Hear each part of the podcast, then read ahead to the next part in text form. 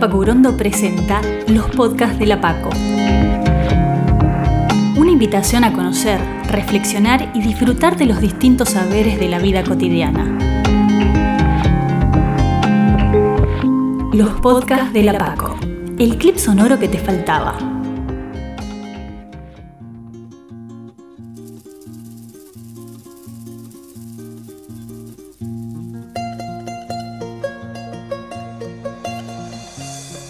Antonio Rougier.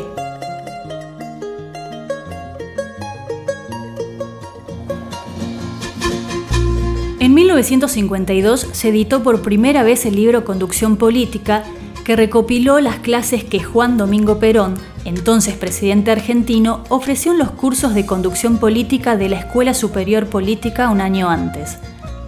Como indica el título de la obra, el texto gira en torno a un concepto central para pensar a Perón y el movimiento que él creó y que lo trascendió. ¿Qué es un conductor político? ¿Qué atributos tienen que tener? ¿Por qué Perón le atribuye tanta importancia a la conducción política? Las respuestas a esas preguntas quedan a cargo de Antonio Rougier, uno de los máximos estudiosos de la cuantiosa obra, mucha de ella desconocida, de uno de los dirigentes políticos más importantes del siglo XX una entrevista para conocer los pensamientos políticos de uno de los dirigentes más importantes de Argentina. Antonio, eh, empezamos. Antonio, buenas tardes, gracias por, por venir. Eh, vamos a charlar un ratito largo sobre Juan Domingo Perón. Eh, no tanto sobre él como conductor, como líder político, sino como él como escritor, como formador, y a partir de, de un libro emblemático porque tiene uno de los conceptos tal vez centrales de Perón, que es esto de la conducción política, sobre lo cual él teorizó mucho, habló mucho y es una palabra como muy vinculada con el peronismo, ¿no? Esto de ser un conductor, ¿qué es un conductor político? Eh, así que vamos a hablar de ese libro emblemático, Perón tiene muchos libros, eh, tiene la característica como líder político de haber escrito mucho, ¿verdad? Eh, hagamos una introducción, si querés, antes de hablar de conducción política. ¿Cuántos libros escribió Perón? Ah, exactamente no sé, pero deben ser seis o siete como mínimo. El último este, que no logró editarlo él fue eh, el modelo argentino de Proyecto Nacional, pero lo que yo recuerdo es a punto de historia militar primero, después este, conducción política, eh, las bestias, ¿cómo es? Después del 56, eh, El destino de las bestias o algo por el estilo. Eh, y varios más, no me acuerdo exactamente los nombres. No porque da cuenta de todo lo que escribió, digamos. no te voy a mentir, no. Vamos a elaborar, vamos a pensar nosotros, conducción política. Sí, eh, yo creo que conducción política es el, ¿cómo te puedo decir? La expresión amorosa de Perón de su experiencia política a los militantes del movimiento nacional. Porque la conducción política hasta Perón estaba exclusivamente eh, dedicada o, o, estaba solamente en el círculo de la élite, no solo en el círculo militar, sino en la élite militar y Perón eh, adapta lo que él aprendió en la escuela militar como conducción política, la adapta, primero la realiza en la política, eh, o sea, a partir del 43 realiza una tarea ímproba de, formación e información cuyo resultado el 17 de octubre. Después vienen las elecciones, él este, realiza la felicidad del pueblo, la grandeza de la patria a través de la justicia social, la independencia económica y la soberanía política del 46 al 51. Y el primero de marzo del 51, o sea, y en todo ese periodo él realizó la tarea, diríamos, personalmente, eh, la tarea de formación, porque él explica en condición política, dice, no se en el en 46 yo no le podía no podía formar una escuela porque no tenía gente formada no nos conocíamos eh, eh, no nos conocíamos mucho por lo menos los que de una forma u otra formamos el gobierno en ese momento. Eh, y como él era muy práctico y muy realizaba todo lo que se proponía este primero realizó las cosas y después las teorizó Em, uno conoció, yo la primera vez que lo leí, lo conoció como manual de conducción política. Eh, lo charlábamos antes de, empezar, pero también se conoce como conducción política a secas. Lo que sí es un libro, pero que en realidad recupera clases, porque fue eh, clases que Perón dio a los militantes políticos. Eh, mira, el primero de marzo del 51 se inaugura lo que fue la Escuela Superior Peronista. Claro, ahí estamos. Que de, existió desde el 1 de marzo del 51 al, hasta el 55, hasta la, hasta la fusiladora. Este, y conducción política es, o sea, la, eh, la escuela empezó con una clase inaugural de Perón sobre el sentido, el significado, la importancia de la Escuela Superior Peronista este, las misiones que tenía, que era poner al día la doctrina, actualizar la doctrina, este, transmitirla, inculcarla en la masa, formar a los cuadros justicialistas, eh, o sea, a los auxiliares de la conducción, y formar también a los mm, dirigentes del movimiento. Esa era la función de la escuela, y es lo que él desarrolló en la primera clase del primero de marzo del 51. Y después, sucesivamente, en 16 clases este, posteriores, este, él fue desarrollando eh, conducción política como la primera eh, materia, diríamos, que se, que se daba en la Escuela Superior Peronista. Eh, el, curso, digamos, las clases, ¿cuánto duraron?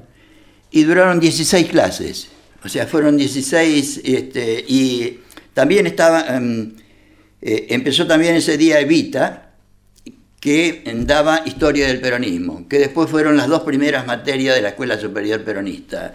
Conducción política primero y historia del peronismo este, como segunda materia. ¿Los profesores fueron Perón y Evita? Sí, sí, sí. ¿Y alguien, alguien más dio clases? No, después en la escuela superior, este, el director sé que era Mendé, y después los profesores eh, lo leí una vez, pero no me acuerdo quiénes habían sido los profesores. Uno de los que me acuerdo es eh, Gómez Morales, que seguramente lo escuchaste. Ministro de Economía. Que fue ministro de Economía, que en ese momento era un joven. Este, la clase de moral la daba el padre Benítez. Ah, mira. Este, y los demás no me acuerdo, honestamente. ¿Y las clases iban dirigentes de segunda línea del... No, no, no, era, eh, es, eso sí es importante y sobre todo para el momento actual, porque yo creo que la gran deuda que tenemos con nuestro pueblo es este, haber dejado de transmitir estas, estas ideas, estos conceptos en forma orgánica, ¿no? como, como fue la Escuela Superior Peronista. Y Evita plantea en Historia del Peronismo que... Este, nuestra tarea como militante es convertir a la masa en pueblo. Para ella la, masa es nuestra gente sin conciencia política ni social, sin organización social y sin personalidad social. Eh, tres cosas que ya había adquirido nuestro pueblo, por ejemplo, y el fruto de eso fue el 17 de octubre. ¿eh? Este, la masa convertida en pueblo, ¿eh? con conciencia social, con organización social y con personalidad social, de manera que en un solo día, un millón de personas fueron capaces de este, tomar la decisión de salir a la calle todos, este, defender una causa que les parecía justa y no irse hasta las 11 de la noche hasta haber solucionado el problema. Esa, esa personalidad, esa convicción, esa, es lo que yo creo que nos falta hoy y es fruto de una falta de, yo creo, desde el movimiento nacional, mm, no, no hay una organización como había en la Escuela Superior Peronista, o sea, como había organizado Perón, porque tenía la Escuela Superior Peronista acá en Capital, a la que venían este, eh, gente seleccionada, diríamos, de todas las provincias, para que después ellos retransmitieran en las distintas provincias este, el programa de la Escuela Superior Peronista, que tenía como materia historia, eh, conducción política, historia del peronismo de Vita, eh, filosofía peronista, economía peronista, sociología peronista, política peronista, organización peronista, técnica del adoctrinamiento y realizaciones del peronismo. ¿De esas clases Perón solamente da conducción política? Solamente dio conducción política, sí. Y estas otras materias fueron lo que él en conducción política eh, ponía como tarea de la escuela, la de eh, actualizar y al mismo tiempo ejercer la teoría correspondiente a la doctrina que él este, había puesto en práctica, diríamos. Estos libros de filosofía peronista, este, sociología política y economía peronista no son más que la teorización de la doctrina peronista este, que para poder entender el, el, peronismo en general, que es todo un estilo de vida, son muy importantes. Y todas esas clases, la de, la de Perón es un libro luego muy conocido, bastante conocido entre la militancia peronista al menos. las otras clases, ¿qué queda de eso? Digamos, ¿se pueden encontrar?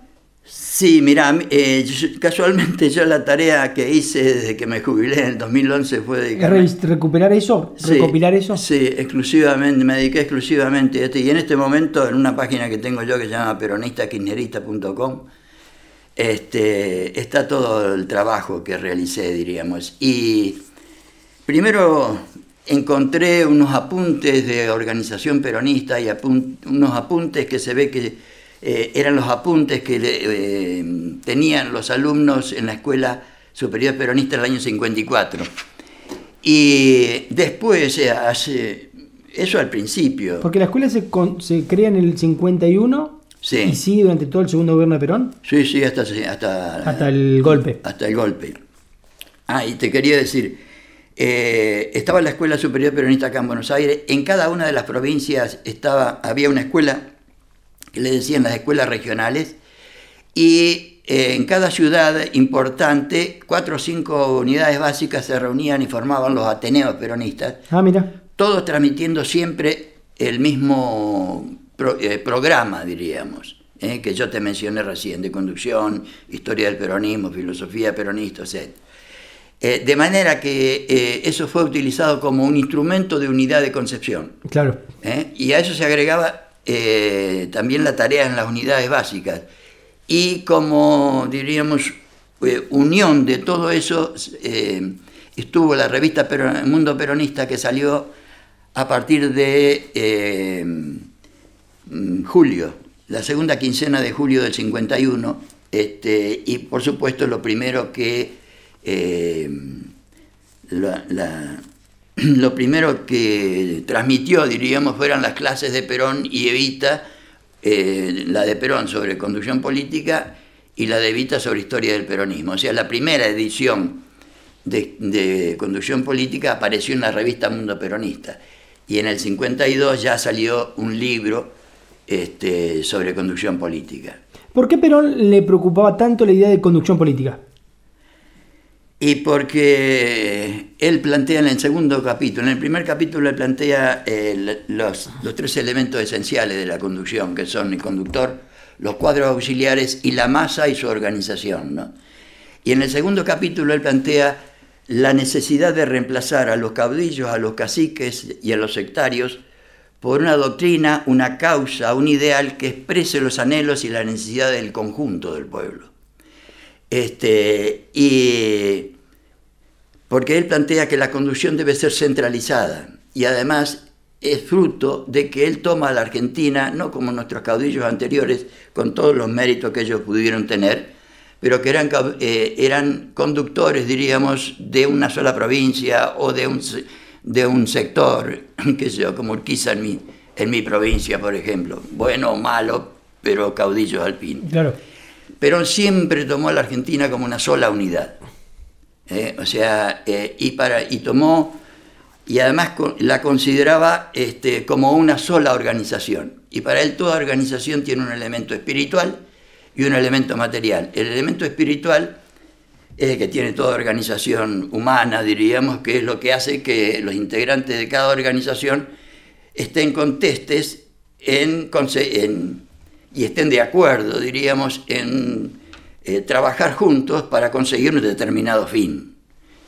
Este, y eh, él plantea que esa tarea de, realizar un determinado fin, que él le propone, al proponer una doctrina, él propone que la finalidad suprema debería ser la felicidad del conjunto del pueblo y la grandeza de la nación. Eh, entonces se toma eh, al plantearse esa tarea, diríamos, eh, no la puede hacer cualquiera. O sea, para hacer cualquier cosa, con un Macri no alcanza. pero para hacer la felicidad del pueblo y la grandeza de la patria este, hay que tener una preparación especial. Y, Perón, en última instancia, lo que hace en conducción política es decir, miren muchachos, yo este, les transmito todo lo que sé que uno debería hacer y ser para conducir un pueblo, como, hice, como me pasó a mí, que lo conduje desde el 46 al 51 en el que estamos, este, a la felicidad, porque ahora estamos bien, en, o sea, hemos logrado la justicia social, la independencia económica y la soberanía política. Eh, y en última instancia lo que hace en conducción política es nos transmite a, todos eh, eh, qué es lo que deberíamos tener en cuenta nosotros para lograr eso este, y cómo deberíamos hacerlo. En el capítulo tercero, por ejemplo, nos plantea que, o sea, nos habla concretamente de esa doctrina, las características de la doctrina, la teoría y la forma de ejecución. En el cuatro habla del método. En el quinto, porque yo el trabajo que hice que, porque cuando lo quise transmitir, la verdad que no lo entendía, no lo había estudiado yo conducción política hasta hace unos años atrás.